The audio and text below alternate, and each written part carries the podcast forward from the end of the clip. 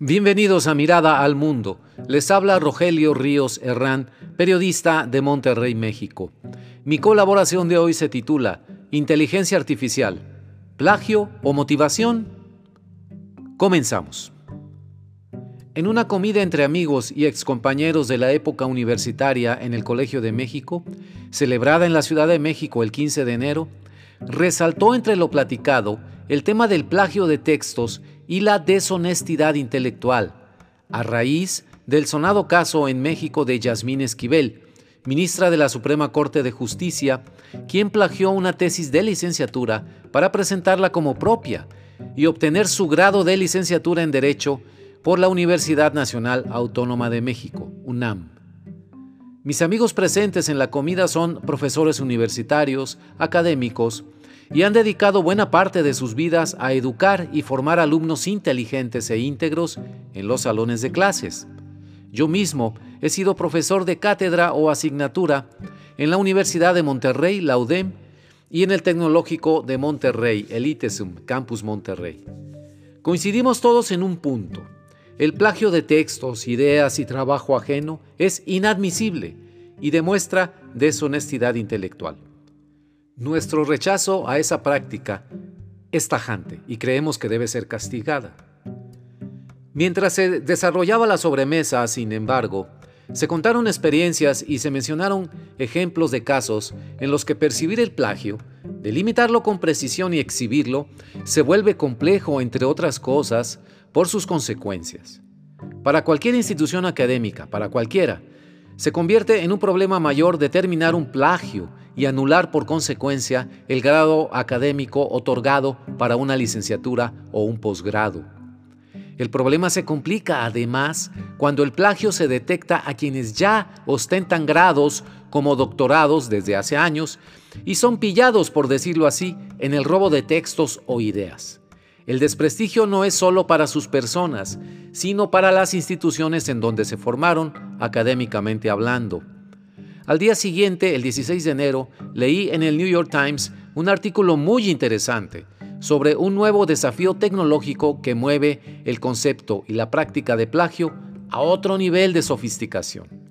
Los textos redactados por la inteligencia artificial generativa que usan los alumnos universitarios para cubrir las tareas y exámenes de sus cursos. El artículo del Times, firmado por la periodista Kalei Wang, menciona casos de académicos y directivos universitarios en Estados Unidos que se enfrentan a la novedad de lo que se llama el chat GPT o chat GPT, un robot de inteligencia artificial que genera textos a partir de los insumos temáticos con que un alumno lo alimenta.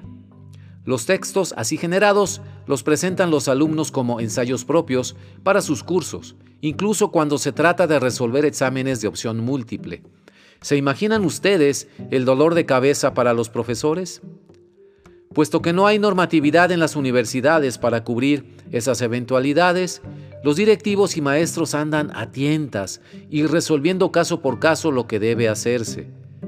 Por lo pronto, los profesores entrevistados por la periodista Wang coinciden en empezar a cambiar el balance de lo que exigen a sus alumnos. Menos ensayos escritos, más exámenes orales.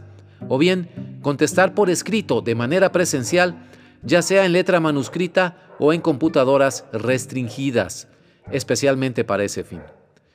Suena eso como escribir en una celda de prisión. Sí, así parece, pero es el antídoto conocido hasta el momento. En el Seminario Teológico de Dallas, el señor John Dyer, quien es vicepresidente de Tecnologías Educativas, actualizó el código de honor de la institución para incluir esta definición de plagio. Lo cito textualmente. Usar texto escrito por un sistema de generación como texto propio.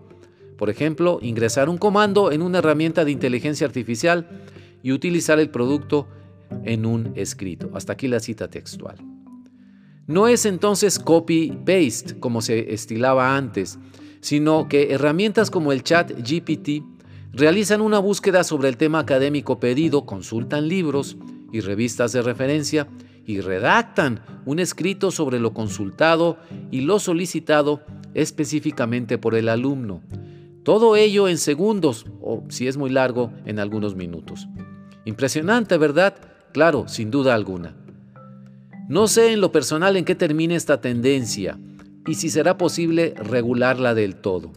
De mi parte coincido con los profesores consultados en la nota del New York Times y con mis amigos universitarios en la comida que les mencioné, en la necesidad de estar más cerca de los alumnos, conocerlos a lo largo del curso y saber qué esperar de ellos, lo cual implica volver a herramientas que se usan desde siempre en la educación, los exámenes orales, las intervenciones en clases, la convivencia en pasillos y cafeterías, todo aquello que nos permite a los profesores darnos una idea precisa de la personalidad y capacidad de cada alumno, de cuál es su mejor forma de expresión, será oral, será escrita, y hasta de cómo es su letra manuscrita, algo que ningún robot jamás podrá replicar ni plagiar. Bueno, eso es lo que espero.